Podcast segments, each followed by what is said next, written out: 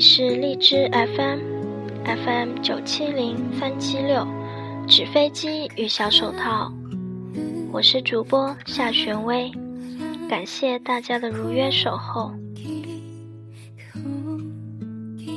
花田半亩是一个名叫田维的女孩留下的遗作。田维在十五岁时身患绝症，也正是在这个时候，他开始书写博客，追问生命与青春的意义。文字充满了爱、感恩、坚韧与真诚。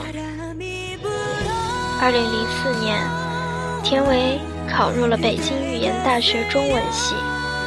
他的博客在同学中广为流传。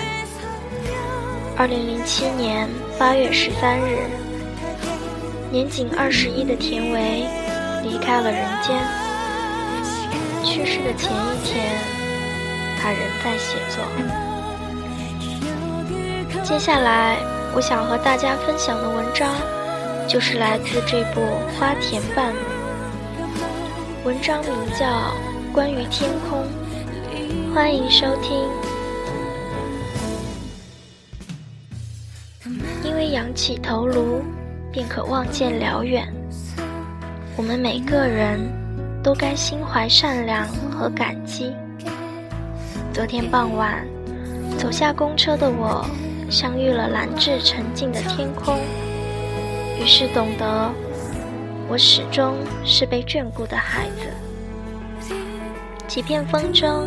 悠悠在云朵间，红的燕子，绿的蜻蜓，细线被地上的老人牵着，他们目光瞄远在天上的蓝，日光稀疏了落下去，透着朱红的光彩，比白日里更为灿烂，照在街对面的工地，那些土墙和钢铁也变着了色泽。有了生机，是一片和美安然。我站在电线杆下，看着细高的巨人，表情温柔的处理。他们用丝丝电线相连，不知秘密的交谈着什么。是四时的无声流变，还是将至的风沙和雨雪？他们默默的，仿佛洞察了一切。我仰起头颅，表情幸福，用相机拍下这落日里的一处处光影，又在惊喜里讶异着。浓重着彩的云霞，像节日里盛装的姑娘一样，云朵聚集着，仿佛一片欢声笑语。我想起很多年前的自己，那个穿着白色小裙子的小女孩。想起母亲，年轻的、没有年华痕迹的母亲。我们曾相依着，坐在夏末的田野，看一如今日的云霞，看它们燃烧，它们盛开，又转瞬间涣散不见。我是拥有天真目光的我，母亲是光润美丽的母亲。那一个年份。那一个傍晚，多么远了，有多么美妙。现在，我是不是还可以靠在他的身边，安静的想着心事？他会担心，会问我的世界发生了什么。他知道，长大的世界里丛生着烦忧和危险。我不再可以无所想、无所顾忌的生活。尘封的画面和故事，在这渐暗淡的光华里不断升起。我加紧了脚步向家走去。我知道，母亲正等待着我一起吃晚饭。常常觉得，这样的惦念和等待，是浓郁芬芳的甜美。人，总需有一些重量。沉沉坠在心底，才不至于轻至无形。我们的亲人我们的爱，我们的思念和长网，在小小的角落，正牵着你我身上的细线。这是值得我们去努力和坚定的原因。我在自家的房门前站定，读着门板上的纹理和数字，我就要走进去，回到用暖流包围我生命的地方。门开了，母亲笑意盈盈，却几分嗔怪地说：“怎么这么晚才回来？”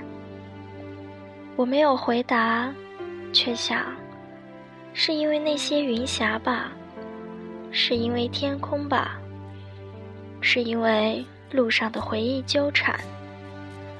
谁会是坐下来陪你数云朵的人？谁能够让你安心的依靠着，没有言语中将你读懂？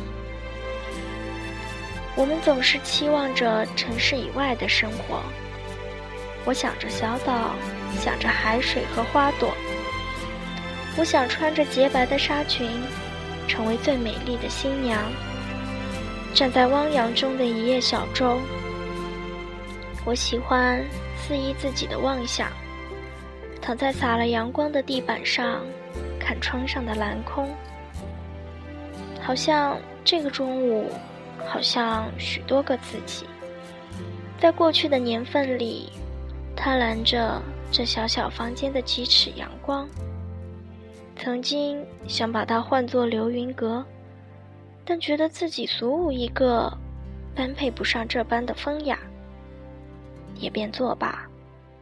而云却是时常光顾，安静地映在我的小窗，忽而来，又匆忙离开，我便藏在自己的小地方。做梦，参云搅雪，有简单而亮堂的快乐。关于天空，我只有心怀感激和虔诚，仿佛成全包容了我的所有，不加条件。我只需仰起头颅，便可望见辽远。这让我们没有理由不去用心感动。就躲在明蓝的帐子里，生活的平常，生活的平安。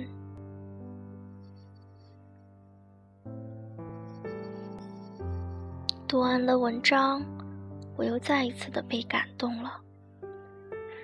尽管这本书我已经看了很多遍，但是每一次的阅读，都会让我不得不感慨。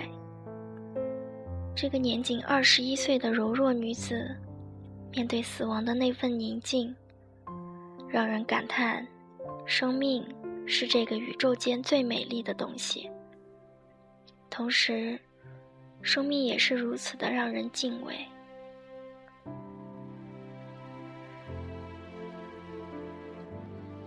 他的作品，感动和激励了无数人。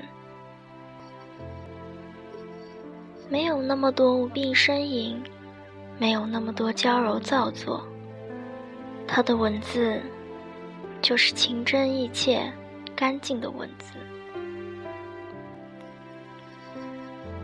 经常与死神波澜不惊的对视的人，是最了不起的人。田唯是我最尊敬的女作家。或许，她不是作家。但他一定是一个记录者，用自己的文字记录下了对生活的感悟和态度。